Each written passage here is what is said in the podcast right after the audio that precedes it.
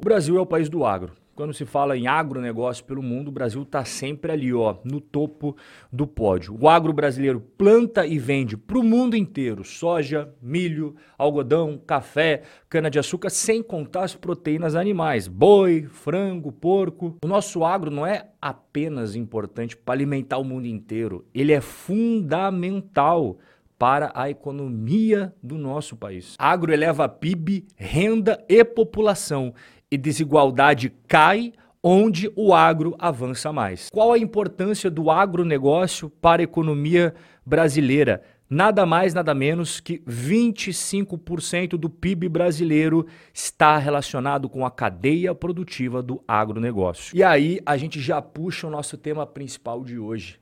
O que, que são os FIAGROS? FIAGRO é um pacotão uma junção de dinheiro de vários investidores para aplicar em ativos do agronegócio. Ele surgiu não faz tanto tempo assim, foi em 2021 e desde então está fazendo um baita sucesso, atraindo cada vez mais e mais investidores. A Lei 14.130, que foi promulgada durante o governo Bolsonaro, buscou o quê? Ampliar a captação de dinheiro para o agronegócio, ou seja, fomentar e fortalecer o nosso agro brasileiro. Os fiagros, eles são muito parecidos com um primo deles ali chamado fundos imobiliários, né? Mas quando você compra um fundo imobiliário, o foco é o quê? Mercado imobiliário. Quando você compra um fiagro, o foco é, como o próprio nome diz, o agronegócio. Portanto, a principal diferença entre os dois é o destino dos recursos investidos. O fundo imobiliário, o dinheiro vai para empreendimentos imobiliários.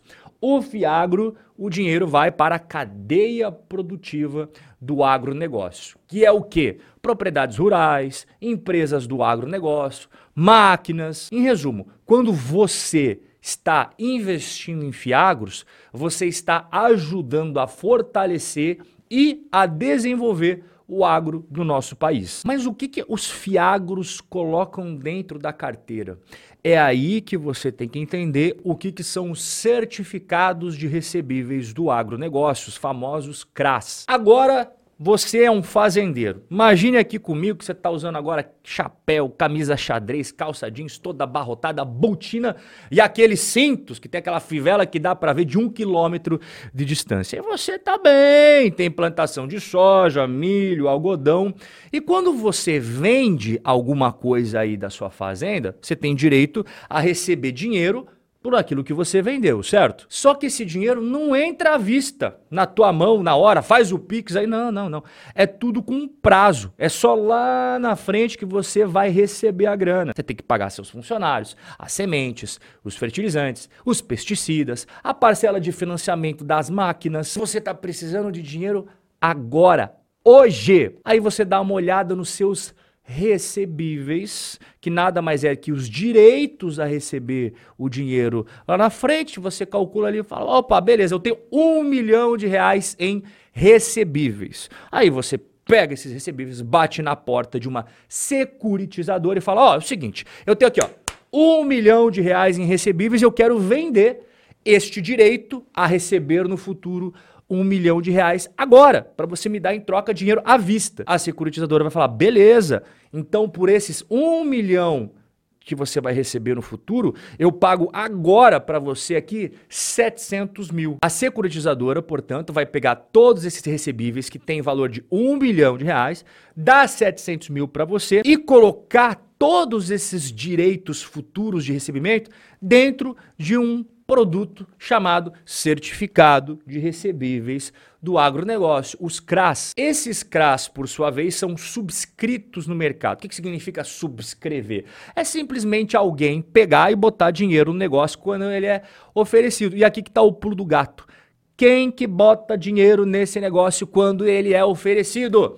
Os investidores. E aqui que entra o Fiagro. Agora você entendeu por que eu dei toda essa volta, né? Para explicar os Fiagros, você tem que entender o que, que são os CRAS. Então é assim que funciona os CRAS.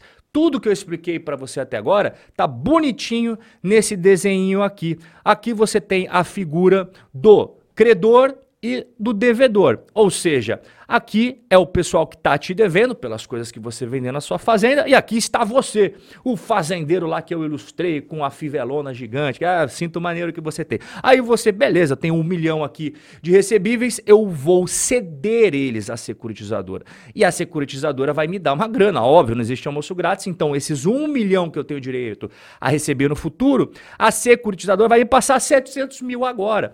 Só que a securitizadora, por sua vez, ela vai empacotar esses recebíveis dentro de um CRA. Só que não acabou aí não. Alguém tem que comprar esses CRAs, né? Aí que entra o pessoal do mercado financeiro, pode ser a XP ou qualquer outro player aí de distribuição, e eles vão oferecer isso para os investidores. Aqui pode ser pessoa física, pode ser pessoa jurídica, e é claro, o tema principal do nosso bate-papo, os fiagros são grandes compradores de CRAS. E aí vem a próxima pergunta. Então, agora que você já entendeu o que, que são fiagros e o que são CRAS, o que analisar antes de investir em um fiagro? Primeira coisa, a gente não tem nenhum nem dois. São 38 fiagros disponíveis na Bolsa de Valores. E para fazer um filtro inicial, para separar já o joio do trigo, são dois critérios. Liquidez diária, que nada mais é que o quanto de dinheiro que é transacionado diariamente na Bolsa de Valores em cada um desses FIIs e o patrimônio líquido. Quando você faz esse filtro, você elimina a maioria que não tem uma liquidez adequada que eu considero um milhão de reais por dia de negociação o mínimo para você pensar em investir. E patrimônio abaixo de 400 milhões eu também não gosto. Então eu passo a régua 400 milhões para cima. Inclusive, desses que sobram, que estão na tela, nós temos três deles na carteira do canal, que são esses que eu deixei destacado em amarelo para você. O KNCA, o RZAG11 e o XPCA11. Inclusive, a partir de agora, todos os próximos exemplos aqui da nossa checklist do que analisar em um Fiagro vai ser utilizando os relatórios gerenciais desses três que nós temos na nossa carteira. Beleza. O próximo requisito, o que, que é? A diversificação, seja de cultura, seja de geografias. Então, os CRAs, eles, como você viu, são ligados a coisas do agronegócio. E o pessoal não planta uma coisa só no negócio. Então é importante você ver quais são as culturas que tem dentro desses CRAs, que por sua vez compõem a carteira dos fiagros. Soja, milho, algodão. Opa, então já tem uma diversificação aqui no RISA Fiagro, que é o RZAG11, e também aonde estão localizadas as empresas que emitiram aqueles CRAs elas estão aí, como você está vendo, no mapa em cada um desses estados. A mesma coisa aqui, por exemplo, no XPCA 11. Veja aqui à esquerda, diversificação de culturas, desde produção de grãos, a produção de cana-de-açúcar, etanol de milho, cooperativas, frutas e tal, quanto aqui na direita, a diversificação geográfica. Acabou por aí? Não. Tem o próximo ponto da nossa checklist, que é a diversificação da carteira em si, tanto em devedores quanto o prazo de vencimento desses CRAs. Você não pode ter um Viagro que tenha só um, dois, três devedores, porque se um dá problema, o que, que vai acontecer, né? Vai dar aquela balançada legal no seu Fiagro, não é isso que a gente quer. Então aqui, por exemplo, o RZAG11, ele tem 19 devedores e os vencimentos são sempre em datas distintas. Ah, abril de 2024, ah, dezembro de 2027, abril de 2026, é julho de 2025. Show de bola. O mesmo vale aqui para o KNCA. O KNCA tem 34 CRAS dentro da sua carteira. Então são vários devedores distintos. Beleza, parou por aí? Não. Continuando, analisando aqui, é o indexador, porque os CRAS, eles podem ser atrelados ao CDI, atrelados à Selic, atrelados à inflação. É legal você saber da onde que está vindo a rentabilidade. Porque, por exemplo, quando a Selic cai, pode ter certeza que os seus rendimentos eles vão acabar caindo junto. CDI, a mesma história. Só que aqui vem um ponto interessante. A maior parte dos CRAs são CDI.